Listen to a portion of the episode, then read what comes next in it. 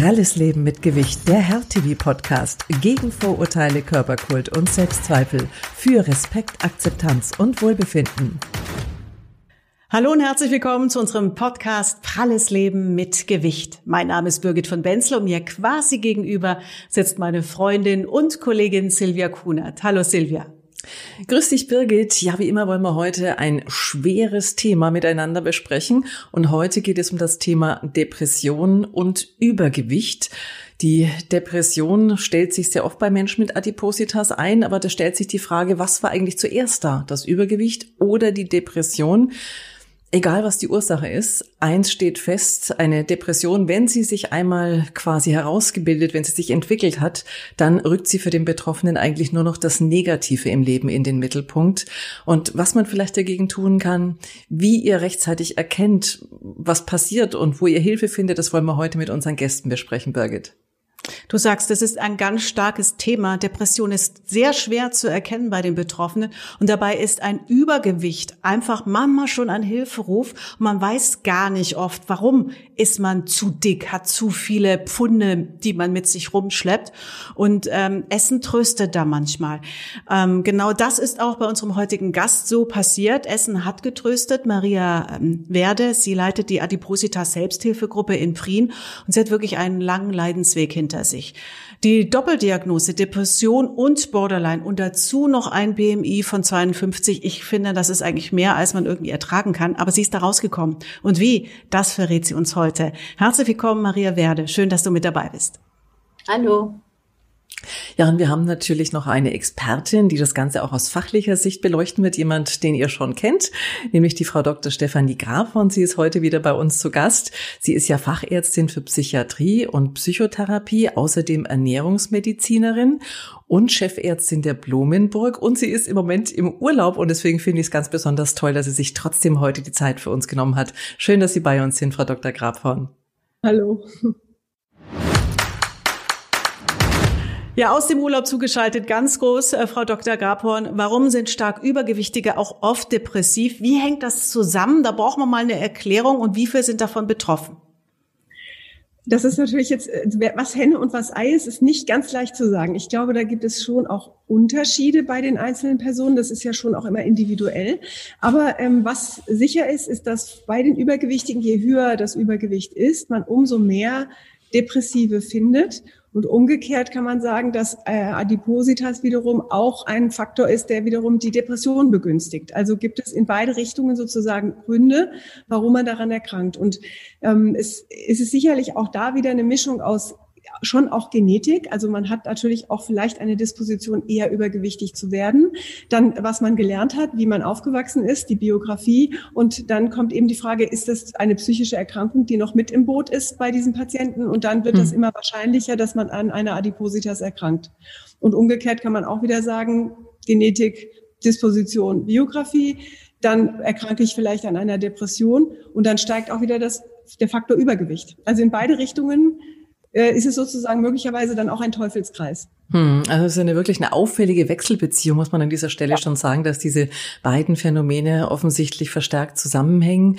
Ähm, es ist ja jetzt was, muss man auch mal sagen, das jeden treffen kann. Äh, Prominente gibt's auch. Ich habe kürzlich einen großen Artikel wieder gelesen über Robbie Williams, sicherlich einer der prominentesten, der sich äh, in Sachen Depression äh, geäußert hat. Und das ist immer ganz, ganz schwierig, da herauszukommen. Wir merken auch, es hat mit den Lebensumständen oft nichts zu tun. Aber irgendwas, Frau Dr. Grabhorn, muss doch ähm, eigentlich so der Auslöser Auslöser sein. Irgendwas muss doch dann die Depression triggern. Also ich würde da auf jeden Fall den, den Hauptfaktor in der Emotionsregulation sehen. Denn wenn ich eine, sagen wir mal, psychische Erkrankung zum Beispiel habe oder eben irgendwelche psychischen Probleme, dann ist die Frage, wie gehe ich damit um? Löse ich das Problem, indem ich eben innerlich Möglichkeiten habe, mich damit auseinanderzusetzen oder auch äußerlich gesunde Mechanismen finde, die mir dann helfen, meine, sage ich mal, Frustrationen oder meine Trauer oder ähnliches ähm, zu regulieren? Oder ähm, habe ich halt als erstes das Essen sozusagen im Fokus und für mich ist dann Essen ein Trost oder ein Regulator von inneren äh, ähm, Zuständen. Und äh, ich meine, umgekehrt ist es dann wiederum so, dass wenn ich das Essen als Trostregulator habe und werde immer übergewichtiger, dann steigt natürlich auch wieder der Frust und die Trauer und auch viele andere Faktoren, die mich dann negativ beeinflussen, sodass ich wieder mehr zum Essen greife. Da sind wir dann bei diesem Teufelskreis. Wir fragen mal nach, wie das bei Maria war. Maria, wie hat das alles bei dir begonnen? Wann hast du gemerkt, mit mir stimmt was nicht? Also ich glaube, ich war da noch sehr jung, so 12, 13, da ging es dann schon los, auch mit einer Essstörung. Also ich bin, bin erst mal ins Hungern reingegangen, bin dann aber, habe dann auch depressiver geworden, habe ich immer mehr zurückgezogen und so mit 18, 19 bin ich dann in Therapie gegangen, da bin ich von zu Hause ausgezogen, habe Medikamente bekommen und habe dann auch das Essen angefangen, so als Schutzpanzer. Also du hast mit elf äh, fing das so an, du hast auch dich selbst verletzt und ja. in der Familie hat keiner was gemerkt, dich keiner darauf angesprochen. Du hast also da keine Hilfe gehabt. Nein, das hat keiner gemerkt. Auch in der Schule nicht. Das mhm. ist also das Schwierige, überhaupt zu erkennen, dass man eine Depression hat. Wie erkennt man denn das, äh, Frau Dr. Grabhorn? Also da finde ich jetzt das Beispiel ähm, ganz, ganz anschaulich, ähm, wieder das Thema Emotionsregulation. Also da war ja ein Mädchen da ein Jugendlicher auf der Suche nach, wie komme ich mit meinen inneren Zuständen irgendwie zurecht, mit meiner, mit meiner Wut, meinem Schmerz, meiner Trauer. Und äh, dann wurde als erstes ja die Selbstverletzung gewählt. Das hat dann nicht ausgereicht. Das Hungern, die Kontrolle auch, das ist ja auch ein Kontrollthema. Ich versuche zu kontrollieren, was in mir los ist, indem ich das Essen weglasse und das dann äh, irgendwann umgeschlagen ist in eine andere Form der Essstörung, nämlich ich habe jetzt das, äh, hat sie dann versucht, die Regulation über die äh, über die ähm, über das Essen zu finden. Und klar ist dann natürlich ein Faktor, der meistens dann ungünstig ist, wenn dann versucht wird, mit Medikamenten dagegen zu arbeiten, dann wird das Ganze noch schlimmer. Also denn Medikamente führen möglicherweise dann noch zu einem verstärkten Übergewicht, machen noch mehr Hunger. Mhm. Und eigentlich hätte man da sich gewünscht, dass Emotionsregulation eben anders gelöst wird und dass man sie da unterstützt. Ja, mhm. dass es andere Möglichkeiten gibt als das Essen. Hm, da werden wir auch gleich drüber sprechen, über diese Unterstützung und wie man die finden kann. Auch das ist gar nicht so einfach, ne, Birgit? Ähm, aber ich würde gerne auch aufs Gewicht zu sprechen kommen, weil das vielleicht jetzt äh, sei für unsere Podcast-Hörerinnen und Hörer gesagt, die die Maria jetzt nicht sehen, sondern nur hören können. Die Maria sieht sehr schlank aus, finde ich eigentlich, wenn man sie so sieht. Ähm, aber wir machen ja eine Sendung über Übergewicht und das war auch ein ganz, ganz großes Thema bei Ihnen, ne? Ja, also ich hatte über 150 Kilo. Über 150 Kilo. Und das war quasi dann aus, aus diesem Frust heraus angefuttert, oder? Ja, also ich war lange in der Klinik, also in der Psychiatrie. Ähm, dort habe ich Medikamente bekommen, auch kein Ausgang. Mhm. Also das heißt, keine Bewegung. Man ist auf seinem Bett zwei Quadratmeter gefesselt, man geht nicht raus. Man, das Einzige, was man macht, man tröstet sich abends, indem man sich mal was zu essen bestellt. Und das war dann so das Highlight. Oder man lässt sich Süßigkeiten mitbringen oder ja, also der einzige Trost war für mich das Essen. Dazu kommen Medikamente, die machen jetzt nicht Hunger auf Karotten, sondern die machen halt Hunger auf ähm, Chips, Schokolade und sonstiges. Maria, wir haben da, um das zu veranschaulichen, auch zwei Fotos von dir dieses äh, Vorher, Nachher. Einmal eben die 155 Kilo, für die, die es jetzt nicht sehen können. Du hast mhm. da ähm, kurze Haare, rot gefärbt und dann bist du eigentlich nicht wiederzuerkennen. Du bist ein ganz neuer Mensch geworden. Du bist ein ganz neuer Typ geworden. Also du bist jetzt quasi, du hast dich halbiert. Und du siehst auch anders aus, äh, was man auch an den Haaren, an der Frisur sieht. Bist jetzt so, hast du blonde Strähnchen oder, also ich weiß nicht, ob das deine Naturhaarfarbe ist, auf jeden Fall ganz anderer Typ. Ähm, so gefällst du dir besser, wie du jetzt bist, oder?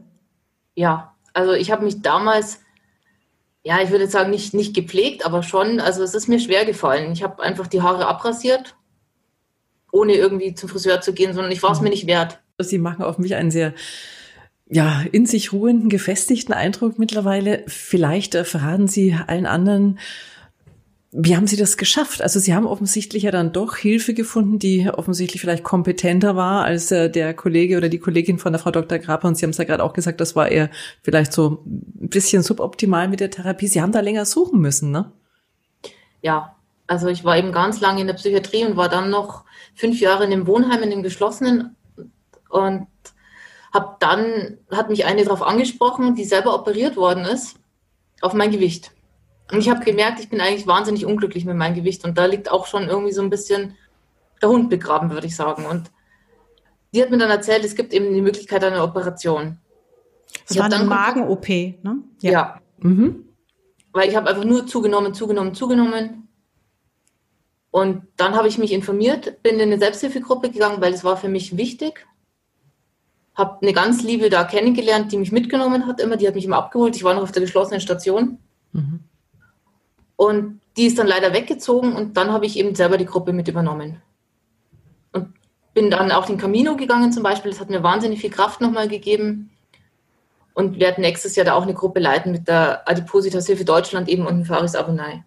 Ähm, also, ganz kurz für die, die da nicht so firm sind im Thema, Birgit, Entschuldige, da muss ich jetzt äh, ja, ja, Camino, ich auch erklären. Ähm, der, der, der, der Jakobsweg oder okay, was, was war die Motivation zu sagen, wir gehen diesen Weg? Also es, wir sind letztes Jahr angekommen am weltweiten Adipositas-Tag. Und es war einfach eine Gruppe mit Übergewichtigen, die den Weg gegangen ist. Mhm. Die Gemeinschaft. Und irgendwie auch so das Ziel anzukommen in Santiago. Also das habe ich mir vorher schon wahnsinnig toll vorgestellt und es war auch ein tolles Ankommen. Und man wollte sich Herausforderungen stellen, so und so viele Kilometer am Tag zu gehen mit Rucksack. Und man erlebt wahnsinnig viel. Also die Spanier sind unglaublich nett. Und ja, das hat mich einfach sehr berührt. Aber es war ein langer, langer Weg. Du hast sehr gekämpft, um dahin zu kommen. Also wenn man das nochmal zusammenfassen kann, 20 Jahre in der Psychiatrie, der Wendepunkt, dann die Magen-OP. Von 155 Kilo hast du dich halbiert. Du hast äh, lange gesucht, um den richtigen Therapeuten zu finden. Da darf man nicht aufgeben. Man passt nicht zu jedem zusammen, ja. Dann die Tabletten, ganz wichtig. Du hast am Anfang 23 Tabletten genommen, bist jetzt runter auf drei. Ohne die würde es nicht gehen, sagst du. Also wirst du nie, es gibt nicht wirklich eine Heilung? Nee. Nee, eine Heilung, glaube ich. Also ich glaube, man kann gut damit umgehen, man kann gut zurechtkommen. Vielleicht brauche ich irgendwann auch keine Antidepressiva mehr, das kann ich jetzt gar nicht sagen.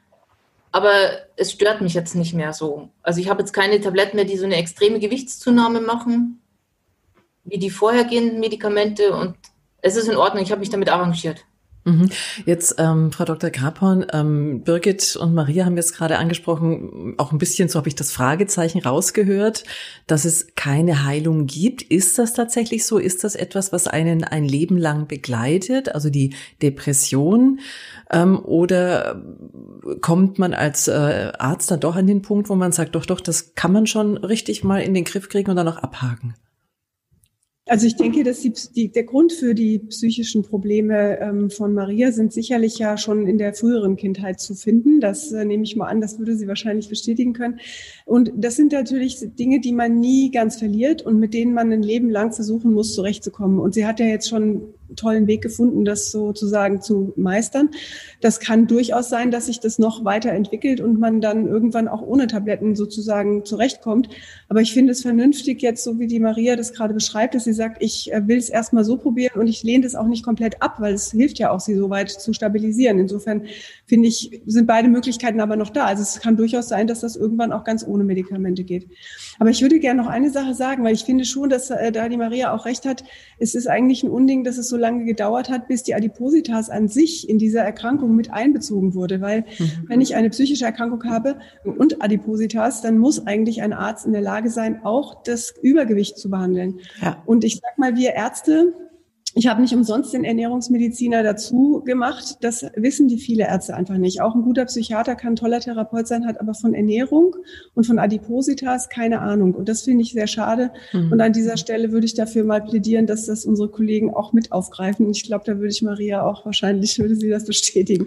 Also das äh, hätte früher passieren müssen. Ganz, ganz, ganz wichtig, Frau Dr. Grabhorn. Und dazu muss man noch sagen, dass diese Magen-OP nur durch einen Formfehler überhaupt zustande gekommen ist. Maria hat dafür gekämpft geprüft und hat sie nicht genehmigt bekommen. Und nur durch mhm. einen Fehler hat es dann trotzdem geklappt. Also da ist äh, großer Bedarf da, wenn man sieht, dass das der Wendepunkt war, weil Maria das unglaublich motiviert hat. Und im Vorgespräch, Maria, hast du mir aber verraten, was dir noch geholfen hat. Einmal, ähm, ja, einfach zu googeln im Internet. Hast du Hilfe gefunden und gesehen, dass es anderen Betroffenen genauso geht, dass du nicht alleine bist und ähm, Selbsthilfegruppen. Und das ist ja. vielleicht auch, was wir den äh, Zuhörern und Zuschauern an die Hand geben können. Du bist jetzt selbst in einer Selbsthilfegruppe aktiv, weil sie dir so geholfen hat. Wie können die helfen, die Selbsthilfegruppen? Einfach das Gefühl, dass man nicht alleine ist. Man muss sich ja nicht mehr erst der Familie anvertrauen. Die können auch oft damit gar nichts anfangen, mhm. sondern wenn man versteht, wenn man zum Beispiel sagt, man sucht sich das Lokal nicht aus nach einem Ambiente so direkt oder nach dem Essen, sondern man sucht sich wirklich aus, passe ich in den Stuhl rein oder passe ich nicht in den Stuhl rein. Und diese Problematiken versteht jemand nicht, der jetzt die Hälfte wiegt wie man selber. Und da, da kann man sich gut drüber austauschen oder man sucht gemeinsam nach Ärzten, weil Ärzte halt auch ganz oft grobe Unverschämtheiten sagen können, leider.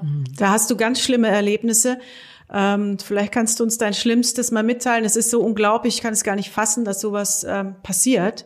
Das war beim Frauenarzt, glaube ich. Ja, das ist nicht mir passiert, sondern einer aus meiner Gruppe. Die, der hat man gesagt, also bei ihnen findet man vor lauter Fett das Loch nicht. Das ist unglaublich, oder? Was sagen Sie, Frau Dr. Graf, so ein Kollege da? Also ich, ich, da bin ich eigentlich sprachlos, wie mhm. jemand überhaupt sowas sagt, egal ob er Arzt ist oder nicht, ist einfach eine Unverschämtheit und eine Beleidigung. Also sowas darf in, in, in überhaupt niemand darf sowas sagen, finde ich egal. Und schon gar nicht in so einer unangenehm sensiblen Situation. Ja, also furchtbar. Ja, aber man geht ja eigentlich zum Arzt auch, um da Hilfe zu finden, zum Experten, zur Expertin. Und Sie haben es vorhin schon gesagt, viele Ihrer Kolleginnen und Kollegen haben auch leider, auch wenn sie vielleicht gute Therapeuten sind, gar nicht auf dem Schirm, so die Nebendiagnose Adipositas eigentlich auch noch mit zu behandeln. Ähm, jetzt die Selbsthilfegruppe Birgit hat es ja schon gesagt, ähm, liebe Maria, das war ja so, ja, richtig aktiv selber das Schicksal in die Hand zu nehmen, war, glaube ich, eine gute Geschichte. Und auch dieser Jakobsweg, dieses gemeinsame Laufen, korrigieren Sie mich, Frau Dr. Grapan, aber ich glaube, der Sport, Bewegung kann auch bei der Depression stimmungsaufhellend wirken, ne? Ja, unbedingt. Es gibt sogar Studien dazu, dass man ähm, hat sozusagen eine Gruppe äh, genommen, die nur einen Antidepressivum bekommen hat und im Vergleich dazu eine Gruppe, die nur Sport gemacht hat. Und am Ende hat man beide Gruppen hinsichtlich ihrer Depression äh, verglichen und festgestellt, dass die Gruppe, die Sport gemacht hat, genauso profitiert hat wie die Gruppe, die sozusagen äh, nur ein Medikament genommen hat. Wobei natürlich die mit den Medikamenten nicht so gut trainiert waren am Ende. Also insofern ist Sport äh, in jedem Fall stimmungsaufhellend auch wenn es nur so ein moderates Training ist. Also man muss nicht wie ein verrückter Spinning machen oder irgendwie den Berg hochrasen. Es reicht ein moderates Training und Bewegung hebt die Stimmung. Das ist schon nachgewiesen, ja. Frau Dr. Grabhorn, wenn ich jetzt betroffen bin und sage, Mensch, ich ich bin depressiv, wo finde ich Hilfe, was sollte ich tun als erstes? Es ist ja auch nicht so einfach, wenn man depressiv ist, sich das einzugestehen und dann überhaupt nach außen zu gehen und was, was kann ich machen, welche Möglichkeiten habe ich, außer zur Selbsthilfegruppe zu gehen? Mhm. Also es ist erstmal gibt es auf den Krankenkassen, äh, auf den Webseiten der Krankenkasse oder bei der eigenen Krankenkasse immer Unterstützung und sehr gute Unterstützung auch. Und ich finde, der erste Ansprechpartner sollte immer der Hausarzt sein. Also eigentlich hat man ja einen Hausarzt in der Regel, den man auch schon länger kennt und dem man ganz vertraut. Und was viele auch gar nicht wissen, 60 Prozent der psychisch Kranken werden vom Hausarzt behandelt. Die gehen nicht alle zum Facharzt. Ja, das ist äh, auch nicht unbedingt immer nötig. Also der Hausarzt kennt sich in der Regel da schon ganz gut aus. Und ähm, dann, wenn natürlich etwas schwerwiegender ist, dann müsste man weitersuchen, Facharzt, Psychotherapeut. Aber auch hier gibt es ganz gute Adressen immer über die Krankenkassen. Das finde ich den einfachsten Weg. Hm. Jetzt mit dem Jakobsweg und dem gemeinsamen Wandern, da ist ja, glaube ich, schon ganz gut was passiert, so mit der Selbsthilfegruppe, die, dass der, der Tipp mit der Krankenkasse oder mit den Krankenkassen, muss man sagen, glaube ich, auch ein ganz, ganz wichtiges Thema. Ähm, ich würde jetzt aber nochmal auch auf unser Kernthema, auch eben die Depression und das Gewicht gerne nochmal kurz zurückkommen das Übergewicht, also wir hatten das ja auch jetzt in der letzten Folge mit äh, unseren beiden äh, Ernährungsdocs, auch mit den Experten, haben wir auch gehört, dass ja zum Beispiel eben in dem Bauchfett äh, ja entzündungsfördernde Hormone gebildet werden. Und das wiederum facht natürlich auch unter Umständen zusätzlich eine Depression an. Deswegen ist es tatsächlich ganz wichtig, wenn die Depression mit Übergewicht äh, verbunden ist, dass man das Übergewicht angeht, ne? Unbedingt, also das, äh, also man hat einen erhöhten ähm, Entzündungsmediatoren, hat man, man hat einen erhöhten Cortisolspiegel, also viele, viele Faktoren im Körper sind mhm. durch das Übergewicht so, dass der Mensch auch zu einer Depression eher neigt und somit ist das dann natürlich ein ungünstiger Kreislauf. Maria, manche fragen sich jetzt vielleicht, ja, ich bin schon oft traurig, bin ich depressiv. Wie hat sich bei dir die, die Depression überhaupt geäußert? Also äh, warst du lethargisch, hast du viel geweint oder was ist so eine Depression überhaupt? Wie hast du die empfunden? Also nur traurig sein, glaube ich, ist jetzt nicht unbedingt das Merkmal, also nicht eine Depression gleich, sondern ich war wirklich sehr zurückgezogen, habe keine Sozialkontakte mehr gehabt. Ich habe mich wahnsinnig eingeigelt, geschämt, bin nicht mehr rausgegangen, ich habe keine Leute mehr angerufen, ich habe mich nicht mehr gepflegt. Also ich habe mich wirklich hängen lassen, gehen lassen. Mhm. Also du warst zu nichts mehr fähig eigentlich. Ja. Also das und, ist ja auch das, ja, Birgit, hm? Entschuldige. Ja, und so eine ähm, diese tiefe Traurigkeit. Ähm, vorher, du, du konntest auch nichts dagegen machen, ja. Also du hattest, also außer dich zu trösten mit Essen, was ja auch nicht funktioniert hat, es hat nichts funktioniert, um dich da rauszubringen, weil man selber wird ja irgendwas probiert haben, ne? Ja, also ich war am Anfang, habe ich schon noch was gefühlt. Wie ich so richtig depressiv war, habe ich eh nichts mehr gefühlt. Also da war alles abgestumpft. Da war dann auch keine Traurigkeit mehr, da war einfach Tod und Leere.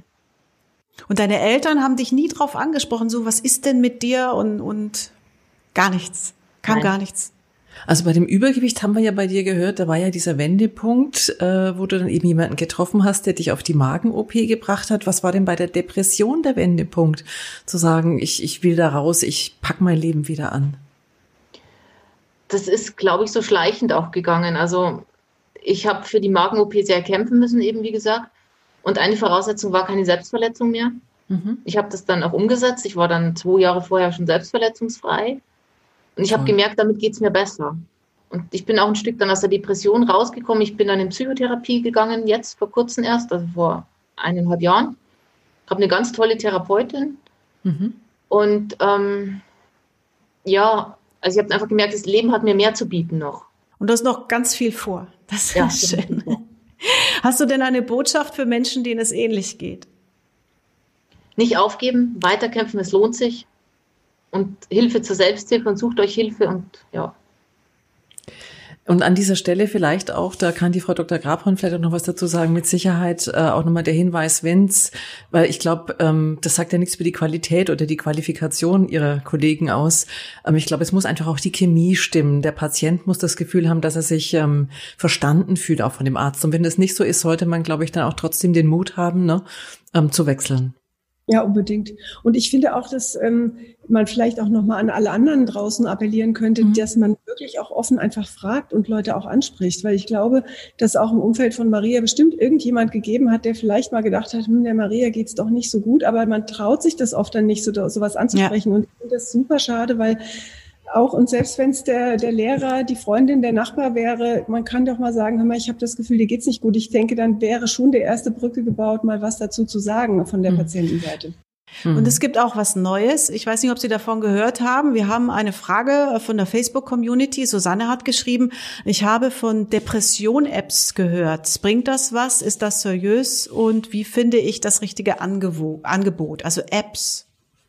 Haben Sie davon schon was gehört, Dr. Grab? Also es gibt Apps, in denen man so, so, so selbst, Selbsttests machen kann, wo man mhm. einfach Fragen beantwortet. Zum Beispiel, was eben Maria ja auch aufgezählt hatte, eben äh, Rück, sozialer Rückzug, äh, Antriebshemmung, äh, Traurigkeit oder auch Gereiztheit. Es muss auch nicht immer Trauer sein, man kann auch wütend oder, oder angespannt oder so starke Stimmungsschwankungen haben. Das wird alles abgefragt, um sich dann selber einzuschätzen. Und dann gibt es auch so Übungs-Apps. Ich weiß jetzt eben nicht, was damit gemeint ist. Es gibt verschiedene Angebote. Es gibt auch Übungs- Apps, in denen man so dysfunktionale Denkmuster aufdeckt, wo man eben immer so negativ denkt und da wo das eigentlich nochmal in Frage gestellt wird.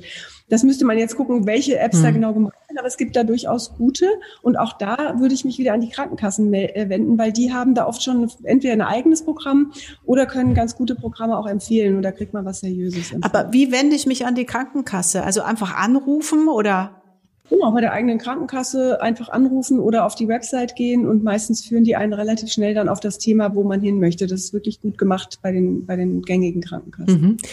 Ähm, jetzt habe ich äh, auch noch eine Frage ähm, aus der Facebook-Community sozusagen hier vorliegen.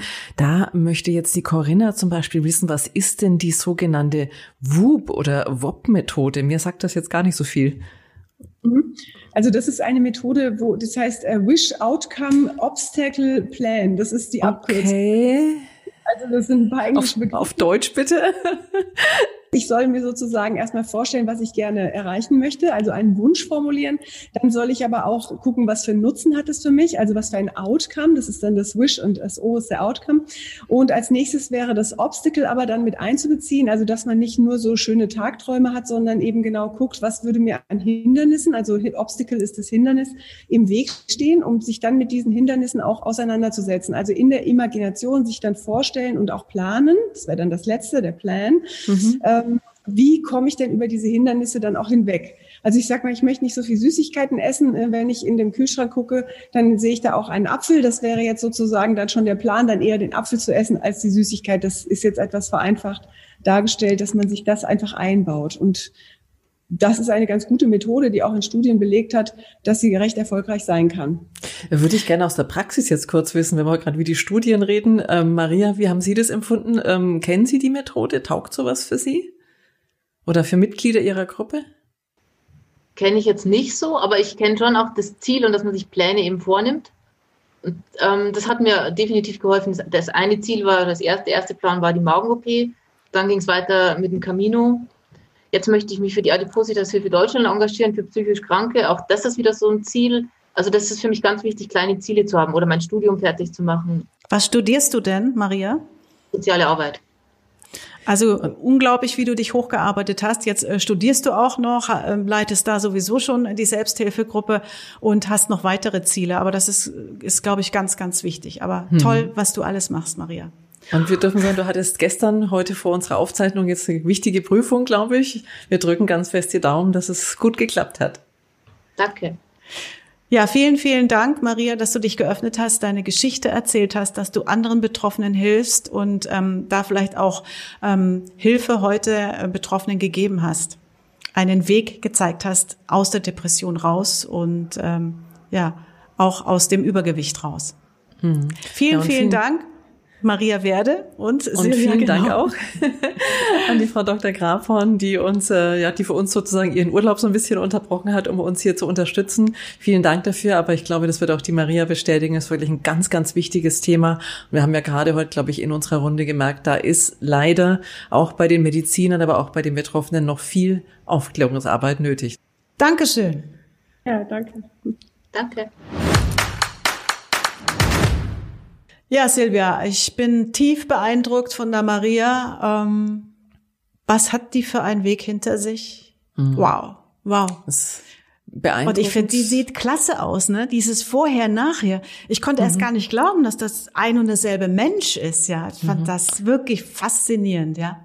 Was ja, er aus sich auch gemacht zweimal hat. hingucken. Respekt. Ja. Also ich finde, man sieht, auch wenn es für die Maria jetzt natürlich eine, ja, eine, eine lange Zeit von, wahrscheinlich würde sie es heute rückblickend außer beurteilen, leider verlorenen Jahren war.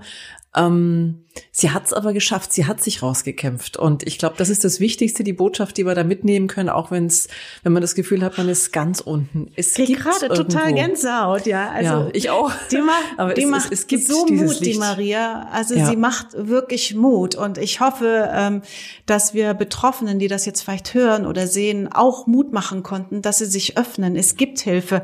Und äh, Frau Dr. Grabhorn hat auch so viel erzählt, was man mhm. machen kann. Ich glaube, es ist eine Riesenüberwindung, den ersten Schritt zu tun, aber es lohnt sich, weil das Leben hat eben noch mehr bereit ähm, mhm. für jeden von uns. Und das mhm. sind viele, viele schöne Sachen, die auf jeden von uns warten.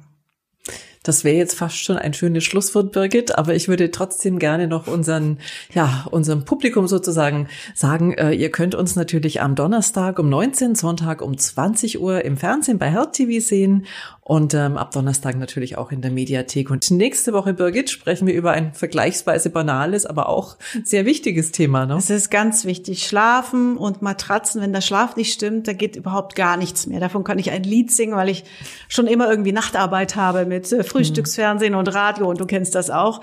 Ähm, das äh, ist das eine Problem, aber auch mit Übergewicht die richtige Matratze zu finden und äh, die richtige Schlafposition. Also da, wir, wir, das ist ein Riesenthema und ein ganz wichtiges wichtiges Thema. Und mhm. falls ihr Fragen habt, könnt ihr die schon stellen natürlich über Facebook zum Beispiel. Stellt eure Fragen und wir fragen den Experten. Mhm. Die Fragen könnt ihr als WhatsApp-Sprachnachricht auch schicken an 0152 0205 1376 oder mailen an info.healthtv.de und wie gesagt in die Kommentarfunktionen schreiben. Oder ihr abonniert einfach unsere extra Facebook-Seite Pralles Leben mit Gewicht. Da gibt's immer das Neueste und ihr verpasst nichts. Und wir würden uns freuen, wenn ihr nächste Woche wieder mal dabei seid. Vielen Dank fürs Zusehen, fürs Zuhören. Macht's gut. Ciao. Tschüss. Danke fürs Einschalten.